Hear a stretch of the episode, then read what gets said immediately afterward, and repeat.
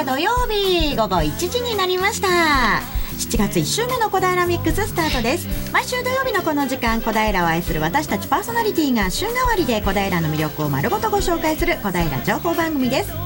今日お届けするのは私フリーアナウンサー小平出身の直美と小平市在学中津田塾大学3年生の飯田奈々です。よろしくお願いいたします、はい、よろしくお願いします。奈々ちゃん今日も外暑いですけれども スタジオ来るまでにちょっと汗をかきながらになりました。はい。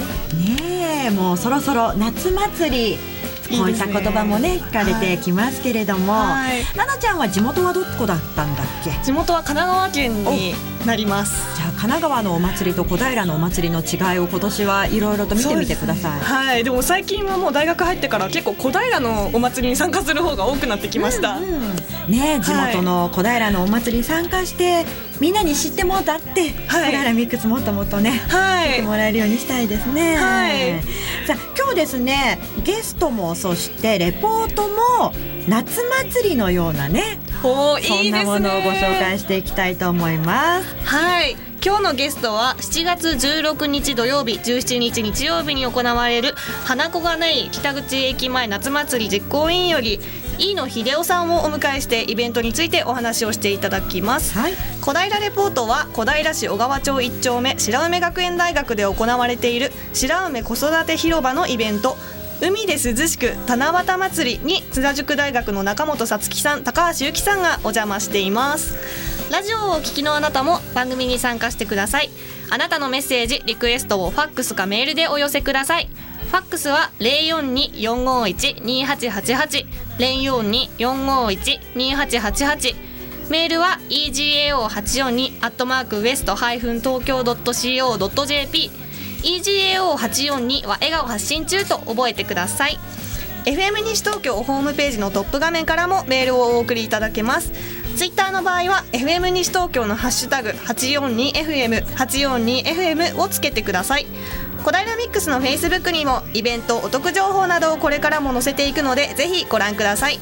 それからラジオの音が聞き取りにくいと思われているあなた。FM 西東京はパソコンやスマートフォンでも聞くことができるのをご存知ですか？FM 西東京ホームページをき開いてみてください。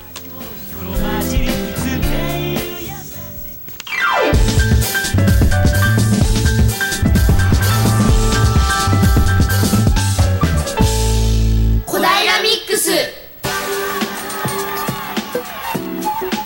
あそれでは早速小平レポートです小平レポートは小平市小川町一丁目白梅学園大学で行われている白梅子育て広場のイベント海で涼しく七夕祭りに津田塾大学の中本さつきさん高橋由紀さんがお邪魔しています。前半はゆきちゃんよろしくお願いします。はいこんにちは。津田塾大学2年小平レポーターの高橋由紀です。よろしくお願いします、はい、お願いしますと今日は西武国分寺線高野台駅から徒歩15分のところにあります白梅大学学園と短期大学のと文化創造ホールと J14 講義室で行われている白梅子育て広場による海で海で涼しく七夕祭りからお送りしたいと思います、よろしくお願いします。お願いします。はいもう7月に入りましたね。そうだね。はい早いですね、うん、2016年も早いことにもう半分終わってしまいました。本当だ。はい。というわけで2016年後半戦のスタートも小平ミックスのリポート元気にお届けしていきたいと思います、午前中はね今日空に雲がちょっと多くて天気が、ね、どうなるかちょっと心配でしたが現在はそんな心配も吹き飛ばすような青空が広がっています。しかし気温がとっても高くてですね、うん、今日私家から20分ぐらいかけて自転車でここまで来たんですけどももう額に汗がにじみ出てとっても暑かったです。で手元の温度計でですね今私室内にいるんですけども30度もうクーラーがもうかかっていてもこれぐらいの暑さでですね、本、当、水分を取っていかないと本当に熱中症で倒れそうなぐらいの暑さです。気をつけてね。はい、もうすぐね、セミの鳴き声も聞こえてきそうですね。今日ね、聞こえたの、セミの声。あ、そうなんですか、そうなの。ですね。あ、もうそんな時期なんですね。そうなの。だからちょっとあの、はい、帰ってくる時耳を澄まして聞いて探してみて。はい、わかりました。うんね、夏の雰囲気を存分に味わって小平ミックスレポートをお届けしていきたいと思います、どこの会場に入りまして地面には水色のブルーシートが引かれていましてとっても涼しげな雰囲気に囲まれています、はいということで、えっと、今日は七夕祭りの主催の方藤本さんにお話を伺っていきたいと思います。よろしくお願いします。よろしくお願いしますお願いします。はい、今回の海で涼しく七夕祭りですが、この七夕祭りの内容について詳しくご説明お願いします。はい、えっと、今回テーマが海で涼しく七夕祭りということなんですが、えっと、今回は乳児コーナー、受付コーナー、制作コーナー、遊びコーナー、終わりの集いという5つに分かれて行っていきたいと思います。で文化創造ホールの方では乳児コーナーと制作コーナーを行っていてで J ホールあん？J14 という講義室があるんですがそちらの方では遊びコーナーをメインに海の世界ということで遊んでいただけたらいいなと思っています。で3時からは終わりの集いという劇をやるのでそちらの方も楽しんでいただけたらいいなと思っています。はい、えっと、この企画、この七夕祭りの企画が、白目子育て広場というものによるもらしいんですけども、白目子育て広場というものはどういうものなんでしょうか？白梅子育て広場というのは目的対象別に7つの広場というものがあるんですがそれをまとめる GP 学生委員会というそういうまとまりがあって学生主体で自分たちが最初から企画運営をしている子育て支援団体になります。と私たちは定期的にこのような今日のような企画を考えたりして子どもや保護者または高齢者や障害児を対象にした企画を開催しています。では今日はたくさんの子どもたちもここの会場に見えるんですね。そうですね。割とこの今日行う遊ぼう会は、えっと、規模が大きい企画になるのでたくさんの親子連れの方が見られると思いますではこれからどんどん賑わっていきますね。楽しみですね。はい。ではこのイベントの見どころについていくつか教えてください。はいと今回、えっと、先ほども言ったんですがテーマが海でたの涼しく七夕祭りなので、えっと、この7月という夏暑い夏の季節に少しでも涼しさを感じていただけたらいいなというのとやはり7月2日なので7月7日の七夕を前にそのような今日の企画を通じて7月7日の七夕につなげていけたらいいなというのがありますあとは今日朝鮮大学からもそのような学生の方が見られるので新しい文化を感じていただけたらいいなと思いますありがとうございます。と今日のこの七夕祭りはですね、この後1時30分から文化創造ホールにて開催されます。と今私文化創造ホールの前にいるんですけれども、となんか魚の形をした、その、何ですかね、紙が散りばめられていて、とっても可愛い雰囲気になっています。私まだ会場の中には入ってみいないんですけれども、あの後半、中本さんが会場の中に入って会場を案内してくれると思います。楽しみにしていてください。はい。では前半のリポートはここまでです。ではスタジオにお返しします。はい、りくちゃんありがとうございました。もうすぐ七夕だったね、そういえばね。そうなんですよ。ね。あと5日で何か願い事をしますか？どうしよ 考え出しましたね。う。すごいでも下世話のお願いしか今出てこない自分 やがちょっと嫌な感じになった。やめていきましょう。曲いきましょう。はい、それではここで一曲お聴きください。ホワイトベリーで夏祭りです。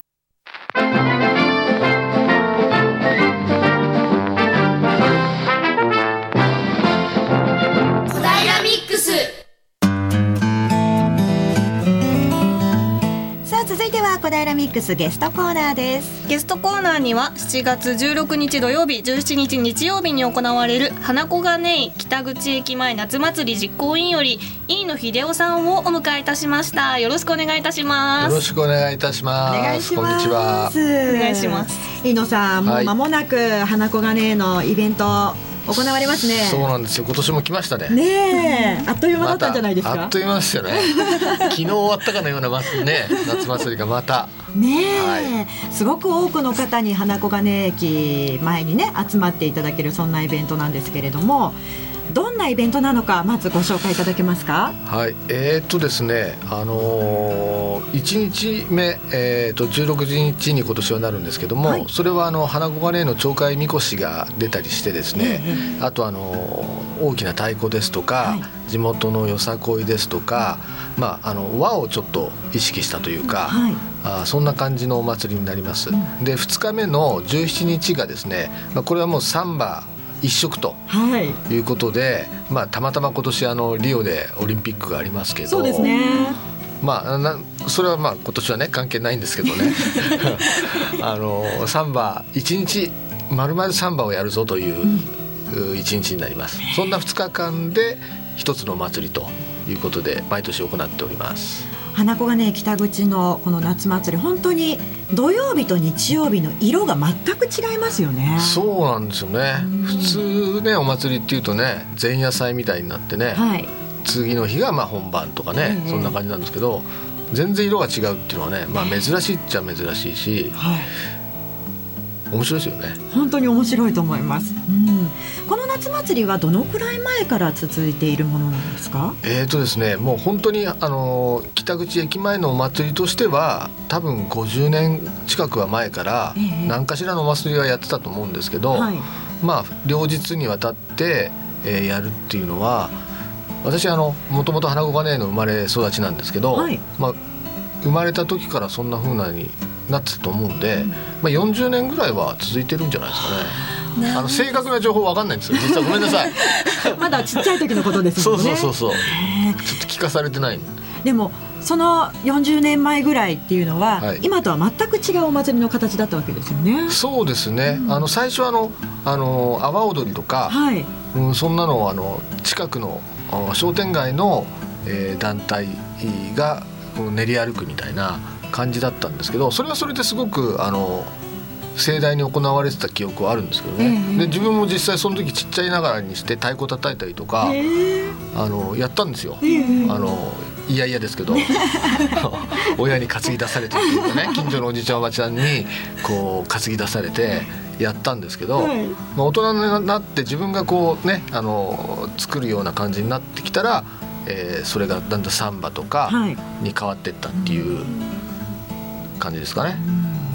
サンバを呼ぼうとしたきっかけは何かあるんですか？あのー、その阿波踊りとかがちょっとあの世の中の経済事情も変わってきて、ええ。えー、ストップしましてね、ええ、で 1, 回1年か2年かちょっと空いて、えー、その後に何かやろうよっていう話で、はい、サンバなんかいいんじゃないっていうことで、えー、最初1チームあのサンバ呼んでですね、はい、えー、やったら割と反響が良くて。ええそれからなんか2チームになり3チームになりって言われて盛り上がってったんですよね。はい、で、まあ、気づいてみたら今年があるみたいな。あっという間に1年間。あっという間にそうなんですよ。七ペはサンバフェスティバル行ったことあるかな、えっ、と学園坂の別のサンバフェスティバルは見たことあるんですけれども すごいですよねサンバフェスティバル、ね、はい、学園坂もやってますよね、はい、ちょうど今日？そうですね今日はいた、そうですね、はい、このぐらいの時期です、ね、去年レポートに行ったので。見たん。ですけど、いや花子金のサンバフェスティバルも本当にすごくてそれこそ小平市以外の方がたくさんいらっしゃいますよね。そうなんですよね。あの朝からもう本当にあのそれを見ていただくっていう方が陣取り合戦じゃないですけど、えー、あの来ていただいて本当に日本人だけじゃなくて海外の方も、はい、まあ海外から来てもらって。来てるわけじゃないと思うんですけど 近隣に住まれてるね人たちが割とたくさん見に来ていただけるんでありがたいなと思ってますけど。本当に1年のうちで一番多くの方が花子金に集まるかもしれない。そうそう。あの当日ね来ていただくと分かると思うんですけどこんなに花子金に人がいたんだなっていうぐらい まあ表現の仕方はちょっとね的確か分かんないですけど、はい、うじゃうじゃっていうかね、えー、もりもり出てきますよね。もう子供たちもこんなにいたんだそうなんだ少子化じゃねえのっていうぐらいなんだけど、たくさんいますからね本当に家に帰るまで道がこうないような状況だった、そうなんですそうなんです、本当にただ普通にそこを歩きたい人にとってはちょっと迷惑かもしれない。ですねでもその辺あの実行委員の皆さんこう警備というか誘導もしたりしてるんですよね。あのいろんなとこからご指導いただいてますので、えそれはしっかりとあの通路も作ってますんで、え安心して遊びに来ていただければ。ねどうですか？実際にサンバフェスティバル1チームからこう始まって、はい、今年は4チーム？そうなんです。はい。ということですマックス5チームまで出たことあるんですけどね、はい、ちょっと5チームだと音があのかぶっちゃったりとか、ええ、あ時間的にもちょっと問題があったりとかして4チームがうんいいのかなみたいな。花子金駅のこのサンバフェスティバルは、はい、駅の北口をこうぐるっと一周するような形になるんですよね。そうです。あの東武市民センターってまあ皆さんお分かりかと思うんですけど、はい、その前あたりをスタートしまして、はい、で旧あの商店街というか、ええ。ー、花子ね郵便局なんかがある前を通りまして、はい、駅前ロータリーに出てきて、はい、えー、ロータリーをまあ一周するかのようにしてですねまた東武市民センターの方にこれはあの戻っていくという形です、ね、ちょっと裏の道をこう裏の広い道を通って。そうですね。稲城屋さんの前を通ってですね。うんうんうん。どうですか今年の意気込みというのは何かありますか？いややっぱりあの先ほども言いましたオリンピックと重なってるっていうのもあるんであのサンバチームの人たちは、はい、あのすごく燃えてるというか何かテーマがあるのかもしれないですけど。は感じますね。そうなんですね。ただ実行委員としては、はい、あ例年と変わりなくあの、事故とかね、ええ、そういうことが起きないように一生懸命やるというだけで、はい。今年はどんなチームがサンバは出場されるんですか、えー、これはですね、まあ、あの例年ちょっと定着してるんですけれども、はい、えーと、学生のサンバ連合のウニアンドス・アマドーリスさんですとか、はい、あの社会人ではリベルダージさんっていうところがあるんですけども、えー、もう本当社会人で趣味にされてるところが、まあ、華々しくやってくれたりとか、はい、あと近隣で ICU の、えーと、サンバあ研究会というか、はい、ラムズというチームがあるんですけども、えー、そこの方も来ていただいて、えー、本当ね三鷹と小平ですからすぐ近いですけどね。ねうん、若い人たちがだから多いですよね。うん、本当に綺麗なお姉さんたちがたくさんいらっしゃいますよね。どうですか？出て出てみて。いや私も見るのの方が楽しくて。私でもあの一番前でこう旗を持ってる。あはいはいはい。あれがすごくかっこいいなと思って、ね、あれあのポルポルメシポルメシって言ってるんですけど、はい、まああのサンバの象徴じゃないですけど、えー、まあ先導役みたいなんで必ずあの先頭にはどのサンバもあれがつくっていう。あの周りの音楽とかこうが演奏されてる方とかも全体で作り上げていく感じがすごくいいですよね。そうですね。サンバっていうとどうしてもあの衣装を着たね、えー、女性の方を頭にすぐ浮かべちゃう男子が多いと思うんですけど、男子男子が男子が。だけど実はあの人数的にもバテリアっていうんですけどその楽器を叩いたりしてる人の方がはるかに多くて、はい、その演奏がこういいとか悪いとかっていうのもすごくあのウエイトが大きいみたいです。ですよね。はいはいあの楽器演奏してる方たちが本当に楽しそうにやってらっしゃいますよね。そうなんですね。あの笑顔でね、はい、多分大変だと思うんですよね歩きながらとかで。ね、でもね本当皆さん楽しそうにやってるっていうのがまあサンバなのかなっていうね。う苦しそうなあれはないですもんね。ないですよね。でこのサンバフェスティバルサンバの始まる前に、あの少しこう楽器持ってって皆さん体験してもらったりとかっていうのがあるそうなんですあの4時からなんで当日17日の4時からなんですけども、はい、稲毛屋さんの、えーと、入り口の前のところでですね、ええ。ーと、子どもサンバ教室という形で、はい、えー、ウニアンドスアマドーリスというあの学生サンバ連合の人たちがやってくれるんですけども、はい、えー、20分ぐらいなんですけども、えー、まあ、そこであの簡単にサンバの、えー、楽器の説明とか、はい、あをやってくれるという教教室というか、うん、あのあります。まあ体験できる、そう体験できる。うん、これは始まったきっかけというのは何かあるんですか？うん、あの子供教室みたいな。はい、特にあの深いあれはないんですけど、あのこ今年祭り始まるよサンバ始まるよっていう音出しを兼ねて、ええ、ちっちゃい子とかにその何か伝えられたらとか、まあ、そこからサンバに目覚める子がいるかもしれないし、で当日夜ねそのその時ガンザっていうあのちょっとしたシェイカーみたいのを、はい、あのお配りするんですね。でそれを夜一緒に持って、まあ、周り周りで一緒に楽しく踊ってくれてもいいしという、そんな感じで始まったんですけど、子供たちの表情は例年いかがですか？いやあの初めて来る子はやっぱ怖がってますよね。あ怖がっちゃう。音とか大きいんでドスドス来るような音とかもあるんで、えー、緊張してますけど、はい、まあでもやっぱり血が騒ぐ人もいますよね。本当に。その年代から。才能発揮してる子がね いますけどね。まあ将来楽しみな感じの子たちもいるんですね。はい。それではですねここで一曲お聴きいただきたいと思います。ファレル・ウィリアムでハッピーです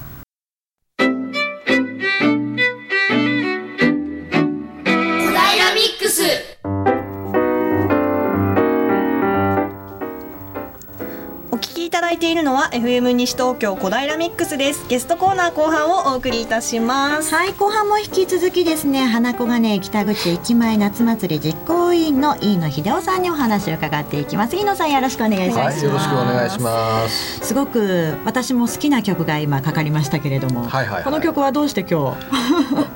え、えー、実はですね、はい、あの目覚まし時計の代わりにアラームアラーム代わりに 毎日聞いてるというか鳴ってるんですよ。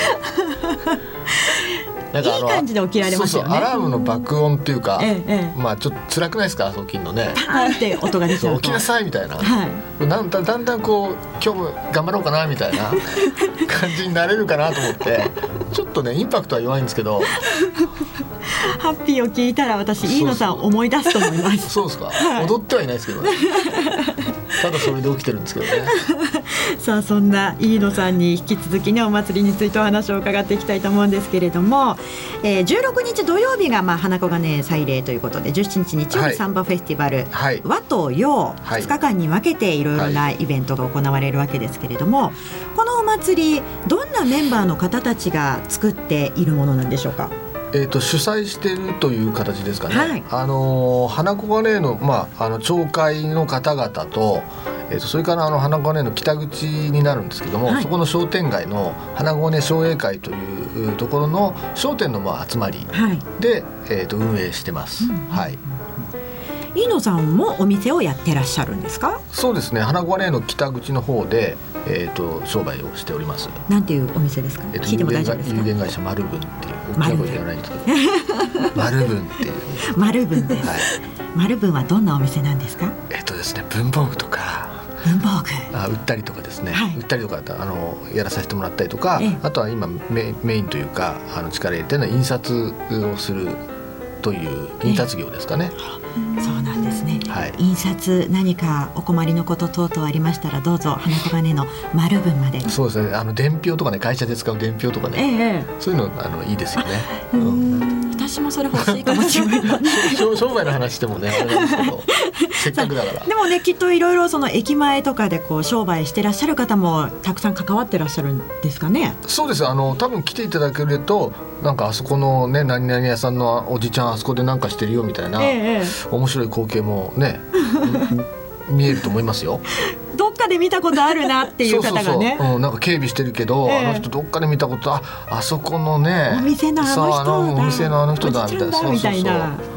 なんかそれもこう距離が近く感じる一つのね、うん、理由かもしれないですね。今割とほらあの世の中的にはあの核家族とかね言われて初めて、えー、もう随分なんか希薄だみたいな感じで言われちゃいますけど、はい、割と実際は横のつながりとか縦のつながりとかあったりして、はい、またそこを楽しむっていうのもお祭りのいいところかなっていうふうには思ってますけどね。ね。はい、地域の学生なんかは携わったりしてるんですか？ああのおかげさまであの本当近くに海津大学さんとか、はい、えー、あとは小平市内で津田塾大学さんとか、えあの学生の方がボランティアであのお手伝いいただいてますね。若い力もいいですね、もうねそれないともしかしたらお祭りに成り立たないかもしれないです。本当に重要な人材ですよね。そうなんですよ。もうおじさんたちではね もうやりきれないとこあるんで。しかも暑いですからね。そうなんですよね、でもそういった力若さの力っていうのを地元にこう歓迎してもらえるっていうのはありがたいことかもしれないですね。そうですね。あの、うん、学校の先生たちはあの勉強のつもりでみたいに言ってくださるんですけど、はい、我々にしてみると本当にあの貴重な人材をね、はい、えー、時間を割いて費やしてくれるっていうのはねありがたいですね。その他にも先ほどちょっとお伺いしたらあのサンバーフェスティバルの先ほどの子どもが体験できるその体験できる用の音が鳴るものを作ってらっしゃるのがまた、はい、そうなんです。あのガンザっていう楽器なんですけど、はい、シェーカーみたいなあのシャカシャカする缶の中に小豆を入れてこうシャカシャカ鳴るんですけど、はい、それはあのちょっと障害のある方の、えー、施設があって、そこの方々があの無償で提供してくださって、うんえー、まあ、そういう形なんですけどお祭りに協力していただいて、一緒に参加してるというかね、あの素敵な参加の仕方だと思うんですよ。本当ですね、はい、自分たちがこう作ったものを子どもたちがシャカシャカ鳴らしてるのを見るっていうのも嬉しいですよね。はいまあ、当初からあの地元でやってるお祭りなんで、はい、えー、まあ、地元の人たちで関われる人たちは何らかの形で関わってみんなで作り上げていこうよっていう発想でお祭り作ってきたんで、うん、まあそれが具体的にねそういう形になってるって非常に嬉しいことですよね。飯野さんがお祭りに携わるようになった時の思いと、はい。うん、今の思いって何か変化はありますか？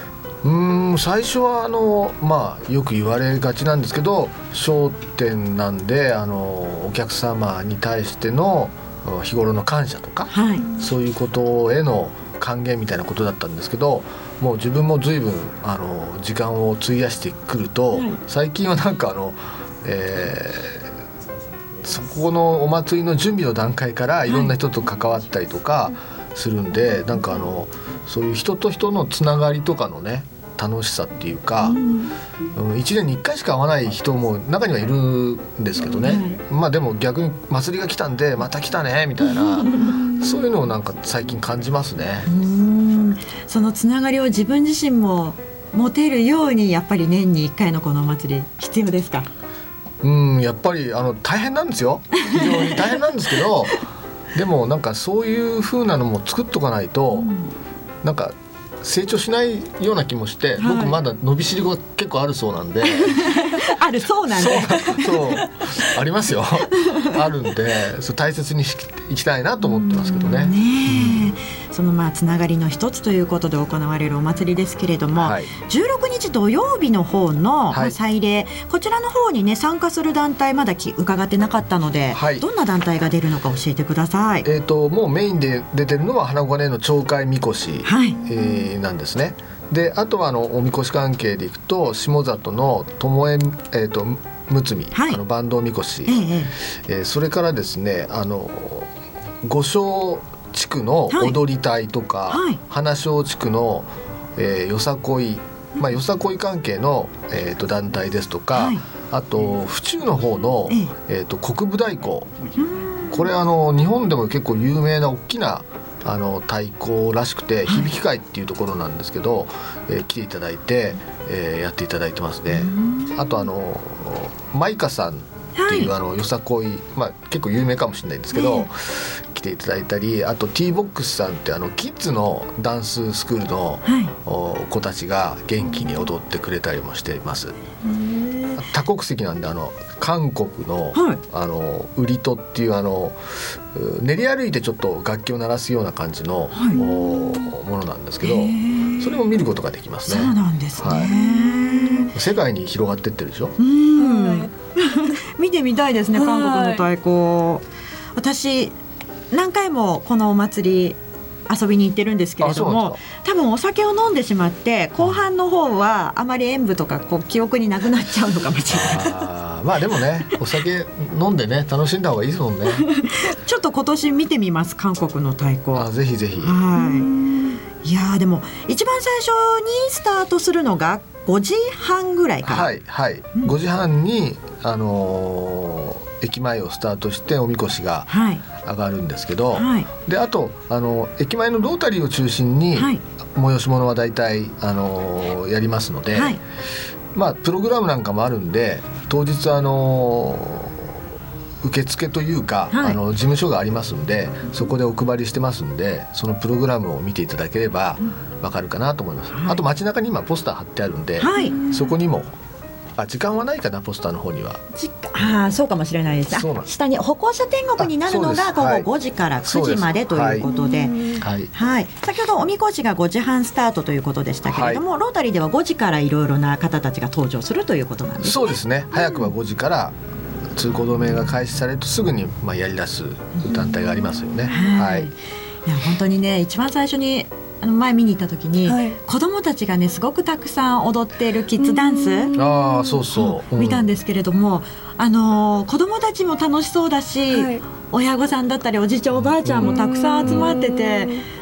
応援してる感じもまた温かくていいですよね。そうまあ発表会年あの年に一度の発表会というかね大舞台みたいにねなってくれるといいんですよね。外部の方が見るっていうのはなかなかないですよね。なんか発表会とかっていう形で親戚の方とかが来る発表の場あっても、こう地域の方が見る機会もなかなかないですもんね。ダンスとかは。違ったこう緊張感があっていいんじゃないですか。ね、いろんな経験をした方がねやっぱり子供さんはねいいかと思うんで、はい、そのためにも続けていきたいですよね。さあそろそろお時間が近づいてきてしまいましたけれども飯野さん最後にリスナーの皆さんにぜひ PR 含めて一言お願いできればと思います。はい、えーと、今年もまたまた花子金北口駅前のお祭りが、えー、やってきました。あの7月の今年は16、17と,、えーと、と3連休のえー、土日月と続く3連休の土日なんですけれども、まあ、あのお祭りの次の日もお休みなので多分子どもさんはまだ学校お休みになってないですけど、はい、楽しみに来てください。よろしくお願いいたします。はい、16日土曜日、17日日曜日いずれも歩行者天国となるのが午後5時から9時までとなります。はい、自転車での入場はできませんのでご注意ください。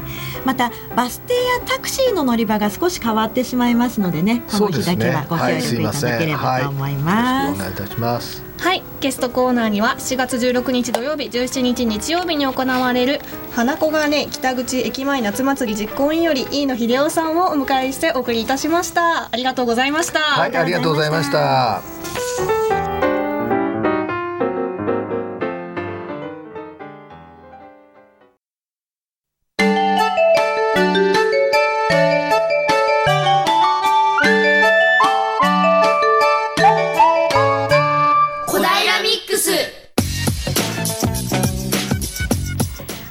いるのは小平ミックスです。先ほどのゲスト花子がね北口駅前の夏祭り実行委員の飯野秀夫さんを迎えしてお話を伺いました。今年も7月16日土曜日と17日日曜日2日間にわたって行われる夏祭り。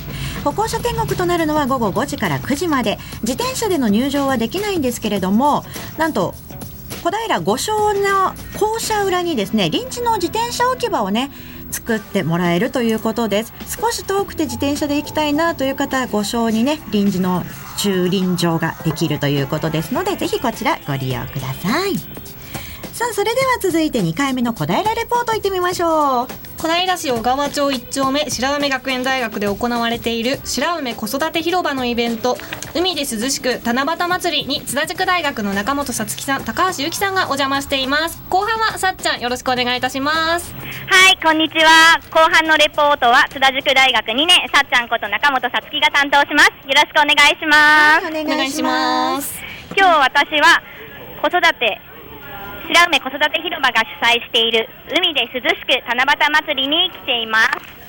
七夕祭りは白梅学年大学短期大学の J 棟で行われています。そうさて1時半になったので続々とお客さんが来ています。小さなお子様からお年寄りまで本当にたくさん来ています。来たお客様は入ってすぐ受付のところで怒りマークがついた。紙で作られた帽子を頭にもらっています。それからクジラの可愛いイラストの名札ももらって各会場に入っています。白梅学園広場の子育て広場の学生はエプロンをつけてお客さんを出迎えています。後半は各コーナーについて詳しく伺っていきたいと思います。同じく前半と同じく藤本楓さんにお話を伺います。よろしくお願いします。よろしくお願いします。お願いします。ではまず文化創造ホールで行われているコーナーに行ってみたいと思います。こちらは何のコーナーなんですか？文化創造ホールには制作コーナーと入示コーナーがあります。まずはじゃあ制作の方を見てみましょうはい、とても広いですね、この会場、この学校の教室2つ分ぐらいありますね、入り口はシャラシャラするあのスズランテープの水色のスズランテープでクラゲがモチーフで作られています。中ではたくさんの皆さんが何か作っていますね。こちらは何を作作っているんですか？制作コーナーでは、えっと、笹に飾る笹飾りを作っていて、こちらでは、えっと、短冊に装飾をしていって、えっと、もう一つの方では紙皿をくるくる回して絵が変わるというものを作っています。紙皿を回して絵が回る。ちょっと気になりますね。じゃあそちらのコーナーに行ってみましょう。えー、っとこちらは今学生さんが教えているんですかね作り方。そうですね。すみません作り方について教えていただいていいですか？あこれお皿を2枚重ねてくるくる回して2枚のお皿に別々の絵を描いてでくるくる回すと絵が変わるっていう遊びなんですよ。そうなんですね。じゃあそれを作っているお子さんにお話を聞きたいと思います。何描いてる？紙皿に。星。星？何色で描いた？いろんな色。いろんな色 見せて。あピンクとか緑とか。周りもこれ縁取りうん。じゃあ隣の女の子にも聞こうかな。何を何を書いてる？あ私も星と線を周りに線をいっぱい、えっと、カラフルにした方した方がいいと思い思ってそれをこうやって周りにした方がいいと思います何色が好き？いっぱい色使ってるけど。青。青、うん、青。涼しげだよね。じゃあお隣の子にも聞こうかな。わすごい。これ何を描いてるのかな？えっ、ー、と星と、うん、うん、お花。お花？うん。うんとくるくるのやつ、周りに。渦巻きみたいで可愛い。うんいや、これは完成が楽しみだね。こう残りも頑張ってね。うん、はい。じゃあ奥にはですね、先ほど紹介していただいた乳児コーナーがあります。あのスイカのゆらゆらしているものは何ですか？あれは乳児の子が乗るゆりかごになります。ゆりかごなんですね。いやスイカと船がなんかカタカタどんぶらこどんぶらこって動いているのでなんだろうと思って。あれにお子さんが入って遊びを楽しむって感じですかね。そうですね。はい。いやとてもいいですね。広々としているし、みんなとても楽しそうで集中しています。じゃあ次はですね、もう一つの会場の方に行ってみたいと思います。もう一つの会場は J14 講義室で行われている海コーナーですね。こちらは何が何をされているコーナーですですか？と遊びコーナーなんですが遊びコーナーでは船に乗ってボールの的的当てをしたりあとは釣りコーナーがあります。釣りコーナーがあるんですね。あ会場に着きました。こちらは入り口は先ほどは水色だったんですけど今度は青いスズランテープでできたクラゲさんがお出迎えしてくれました。わこちらも広々としていますねここに、ここはまずはこれは釣りですかね？はい、釣りで、あの磁石で釣る釣りになってます。いや、いっぱいいますね。クジラとか。あれはニモみたいな。ニモがいますね。イソギンチャクとかたくさんいますね。あ、あれは何ですか？お子さんが段ボールの中に入ってますけど。これは船に乗って、えー、のなんていうか船に乗ってボールの的があるんですけどそこに当てて遊ぶという遊びを。はい。今ですね教室の奥に私の身長の高さぐらいの海賊の絵が描いてあるパネルが7枚ありましてその段ボールに入ってボールを当てているっていうことなんですね。ああすごい。当たるかな？今ちょうどお子さんが船の中でボールを投げているんですけど、あれはどこに当たれば勝ちとかあるんですか？えっと、サメの絵と海賊の絵とイカやタコ、ペンギンの絵があると思うんですけどその背景ではなくてそのサメや海賊に当たるとクリアみたいな感じで、はい、じゃあ生き物や海賊めがけてボールを投げるってことなんですね。こちらにある宝箱のようなものは何ですかね？じゃあ学生の方に何ですかねこれは？何ですかね。こちら何ですかね。宝箱みたいなものがあるんですけど。これは全部倒して船の旅終わった子にあげるメダルのプレゼント。わあすごい。水緑のスズランテープとゴールドの折り紙で作られたメダルがもうこんもり入ってますね。いやーかわいい。宝箱も結構見た目も本格的で赤色と黄色でできていてまるで本当の宝箱のようですたくさんの子供たちが段ボールのできた船みたいなものに入ってボールを投げていますわあえー、です。釣りもですね、賑わっていますね。今、お子さんがね、何か釣りました。はい、何を釣りました？今。今今何釣った？カメさんカメさん釣ったね。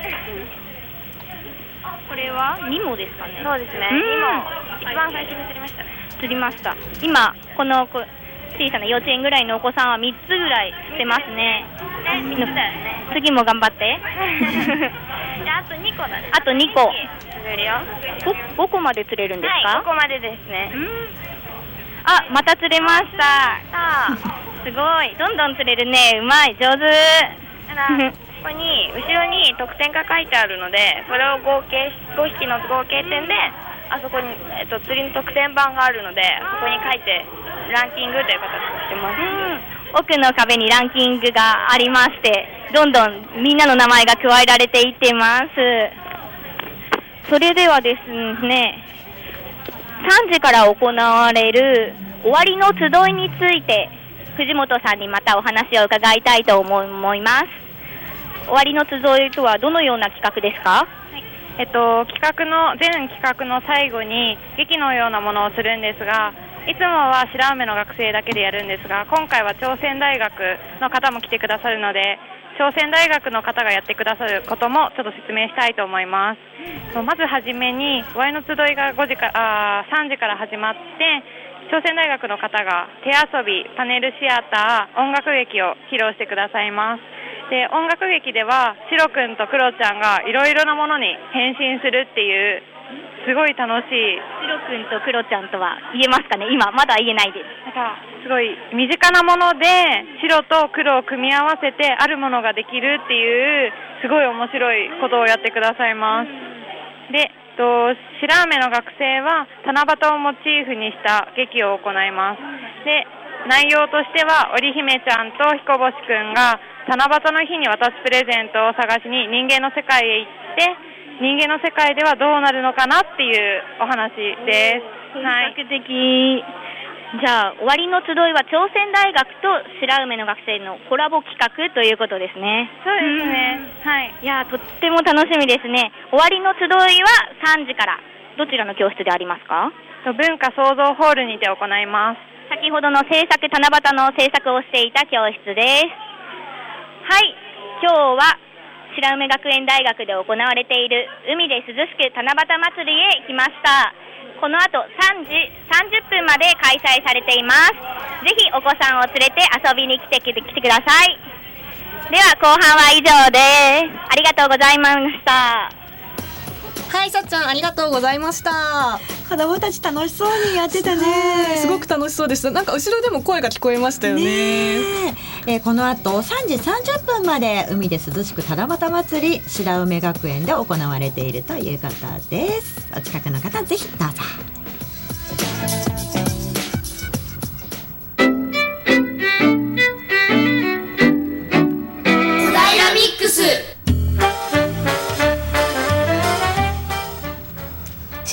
開開かれているイベントや活動の情報などをお伝えする小平インフォメーションのコーナーです。はいこの時間は今日から始まりました。高校野球西東京大会の話題を少しご紹介していきたいと思います、はい、高校野球西東京大会今日開幕を迎えますそんな時期ですね。そうなんですよ。オープニングゲームがですねこの後午後4時から神宮球場で行われる日大二高対筑波大駒場の対戦だということなんですね。え小平市内の高校の初戦等々も調べてみましたのでリスナーの皆さんぜひ応援に行っていただけると嬉しいなと思います。まずは小平高校。初戦は12日八王子球場、えー、今大和ハウススタジアム八王子っていうのね、こちらの球場で10時プレーボール。対戦相手は都立神代都立農業高校のチームとなります、えー、そして創価高校今回シード第3シードとなっていますけれども14日立川球場10時プレイボール。対戦相手は八王子北高校学芸大附属高校福生高校の勝ち上がってきたチームとなります。さらに小平高校は初戦東山と南高校との対戦。9日12時30分プレーボールネッツタマ昭島スタジアム。これもなんか名前がね少し変わってるね。こちらでの試合となります。さらに小平南高校は11日大和ハウススタジアム八王子球場で10時プレーボール対戦相手は世田谷学園となります。えさらに金城高校こちらは10日です。10日に町田市小野寺球場で12時30分プレーボール。対戦相手は町田高校となります。2015年昨年の高校野球は早稲田実業総実がね優勝して甲子園にね行きました。今回その早稲田実業はなんとノーシードということでねどうなるんでしょうかね。西東京大会131校128チームが出場するということで。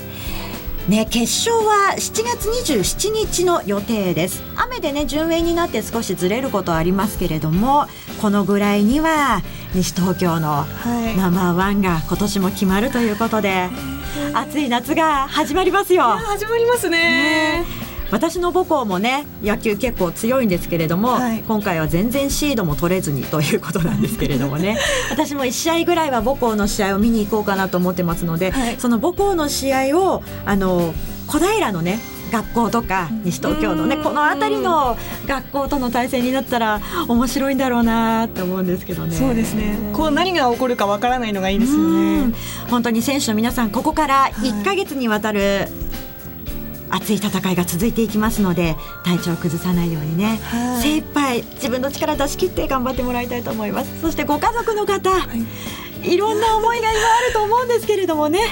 最後の最後まで応援してあげていただきたいと思います。そしてねこの町のチームの活躍も期待していきたいと思いますさあそしてね先ほど少しのナッペの方がねあのー、学園坂の方のサンバ行ったことがあるってまず言ってましたけれども、はい、学園坂商店会の七夕祭りウィーズサンバカーニバル2016今日ですね7月の2日土曜日ということでこの後夕方から行われるという方です。こちらもお近くの方ぜひ行ってみてはいかがでしょうかさああっという間にお別れの時間が近づいてまいりました。今週はメインパーソナリティ直美さんアシスタントパーソナリティ飯田奈々レポーター中本さつき高橋由紀でお送りいたしました。